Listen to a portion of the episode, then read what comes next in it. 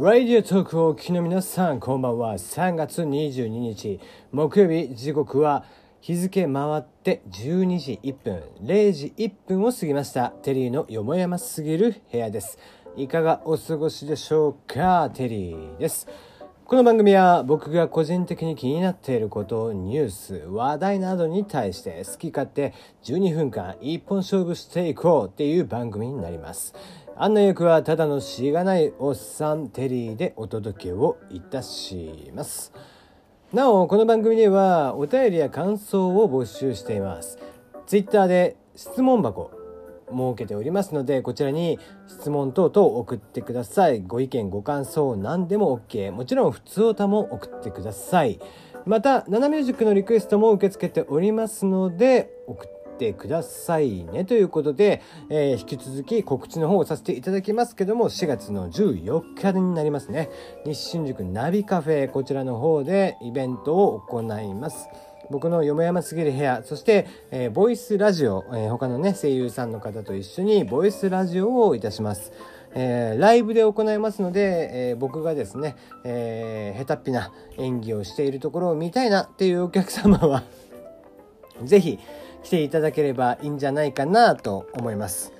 あと、えー、近々、えー、もう本当近日中に Voicy を撮ります。えー、しかも久々にですね、あの、当たり前のように、えー、以前撮っていた形での Voicy を撮ろうと思っています。うん、あの、時事ニュース、フリートークがあって、時事ニュースがあって、えー、IT ベンチャースタートアップ、そしてエンタメでエンディングトーク。みたいな流れでやっていこうかなと思いますので、えー、ぜひ、えー、聞きたいなっていう方、コメントを、えー、ボイシの方に載せておいていただければいいんじゃないかなと思います。ボイシの方では、テリーと検索していただくか、チャンネル番号411、411で検索をしていただくと出てきますので、そちらの方にコメントを載せておいてください。はい。じゃあ今日の質問箱いきましょう。元彼が私への恨み言と思わしきことをノートに書いています。彼は普段は今カノとののろけ話をノートに書いているらしく私は見ないようにしていたのですがノートの編集部がおすすめと言って私への恨み言が書かれた記事をトップに取り上げたせいで私の視界に入ってきてしまいました。そうなんだ。なんでそんなの取り上げちゃったんだろうねノートはね。うん。えー、こういう過去の恋愛をネタに自己顕示欲を満たそうとする行為ってテリーさんはどう思いますか？こんなことでイライライライラしていたら負けかなということなんですけども。うんなるほど。そんなことがあったんだね。結構めんどくさいよね。うん。まあ言うてですよ。あの僕はね常々言うんだけどあの男らしいっていうのは、えー、男らしいっていうのはめめしいことだと思ってるんです。逆にめめしいというのは男らしいことだと思ってるんですよ。で、どういうことかっていうと、男って往々にしてめめしいんです。あの、引きずるんですよ。恋愛を。で、えー、まあ大体男なんちゅうものは元カノに引っ張られるんですよね。なので、そういった意味ではめめしい。っていうことなんでしょうけども、でもそれが男らしいだと思ってるもう男らしいとめめしいをずっと言ってますんで、あの、どっちがどっちやねんっていう話なんですけど、男の方がよっぽど過去に執着をするんです。女性の方がよっぽど過去には執着しないんです。だから、男らしくさっぱりみたいな話になってくると、女性の方がやっぱり男らしいというか、えー、それがめめしいということであると思ってるんですね。うん。で、まあそういった中で、まさしくそうでしょ彼は、その元カノへの結局なんだろうな恨み事を書いているんだけどまあねもしかしたら見てくれて、えー、そこでまた話すきっかけがあればみたいなことを多分思って書いてるんじゃないかな。うんまあなんだろうなその普段の今カノよりもあなたのことの方が多分印象は深いんじゃないかな。うん、であの結局だからこそあなたにまだこう執着をしているからこそそんなことを書いてるんだと思うんです。ね、今カノにじゃあそのノートを見せられるかって言ったら多分見せられないでしょうね。うんだからうんただそうねその過去の恋愛をネタに自己顕示欲を満たそうとする行為まあ、いわゆるこういうことうんじゃあ、えー、どう思いますかっていうと格好悪いよね。うんまあ僕もねその元嫁のこととかに関しては、まあ、奴隷だったとかっていう言い方はするけどやっぱり感謝はしてますもんね。うん。僕多分だってあの結婚生活がないと一人暮らしなんかできなかった。多分ゴミ屋敷になってたし、うん、何も自分でできなかったなと思います。洗濯もろくにできなかった、えー、飯を食うなんてこともしなかったでしょうし、うん、部屋の掃除なんてこともまあ多分しなかったでしょうね。といった意味ではあの人と一緒になったことっていうのはまあある意味感謝ではあったなとは思ってますね。だからこそ文字に残るようなところでは言わないっていうのを決めてます。話のネタとして面白おかしくこうボイスで喋るっていうのはするんですけどもそれ以外ないとちょっとしきれないですね。うん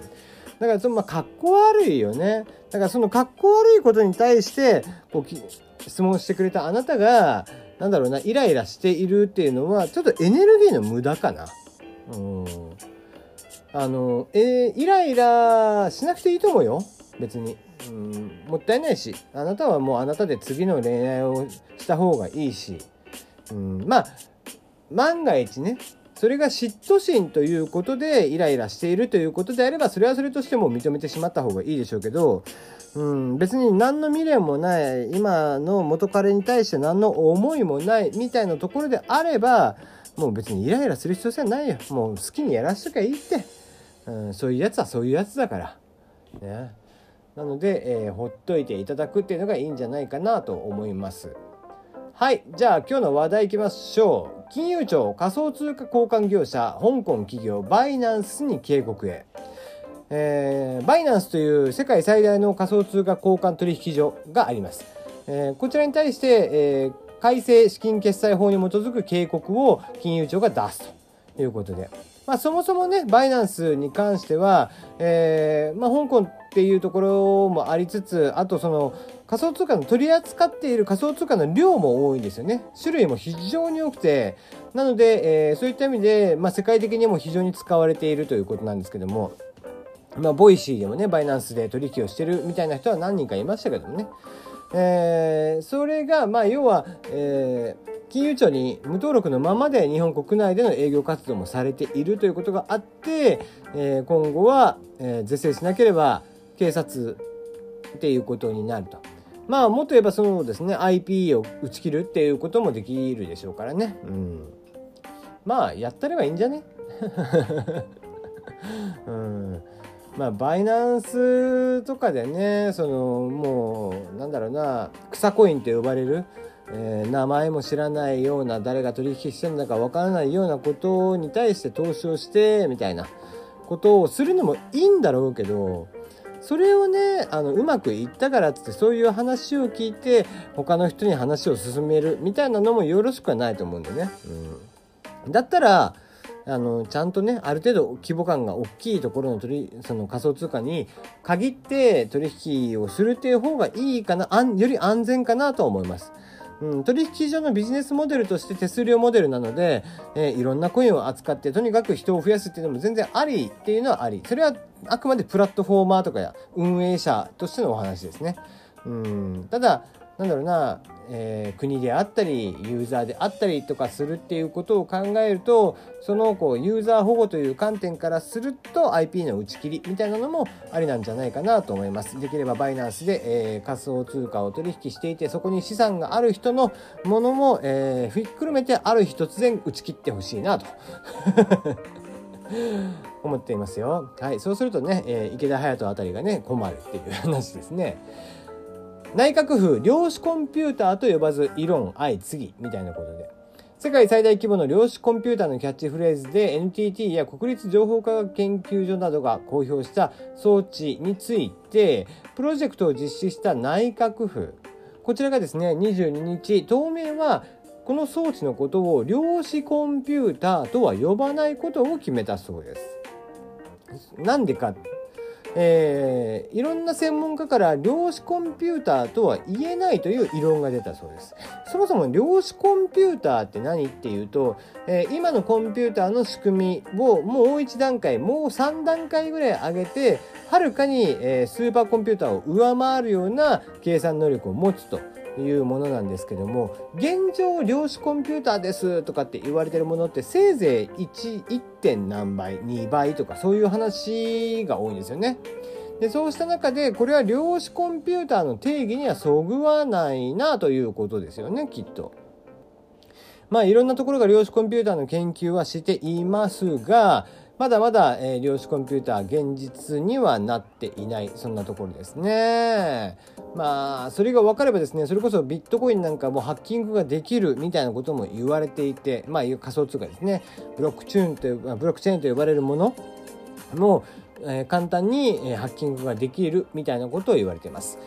割り勘アプリじぶん銀行の口座から支払い可能に。エニペイは3月19日割り勘アプリペイモでじぶん銀行との口座連携を開始すると発表しました。はい、えー、もともとじぶん銀行、まあ、ジャパネット、ジャパネット、ジャパンネット銀行とか、えー、楽天銀行もしっかり、セブン銀行もしっかりですけども、基本的にオンラインに対して対応していて、オンラインを特化していて、実店舗を持っていない。えー、この自分銀行もそうですけども、こういったものっていうのは、比較的既存の三大メガバンクとかに比べてシステム的には、まあ、スタートアップにもつなげやすい。っていうところはありますよね。まあ、とはいえですよ、お金の流れなので、やっぱりかなりセキュリティとか、えー、仕組みの周りの部分で言えば、かなり、えー、きちんと抑えていかなきゃいけないみたいなところはあるんですけども、まあ、ネットバンクと呼ばれるものっていうのは、こういうところに対しては非常に強いなという印象です。ではまた明日お会いいたしましょう。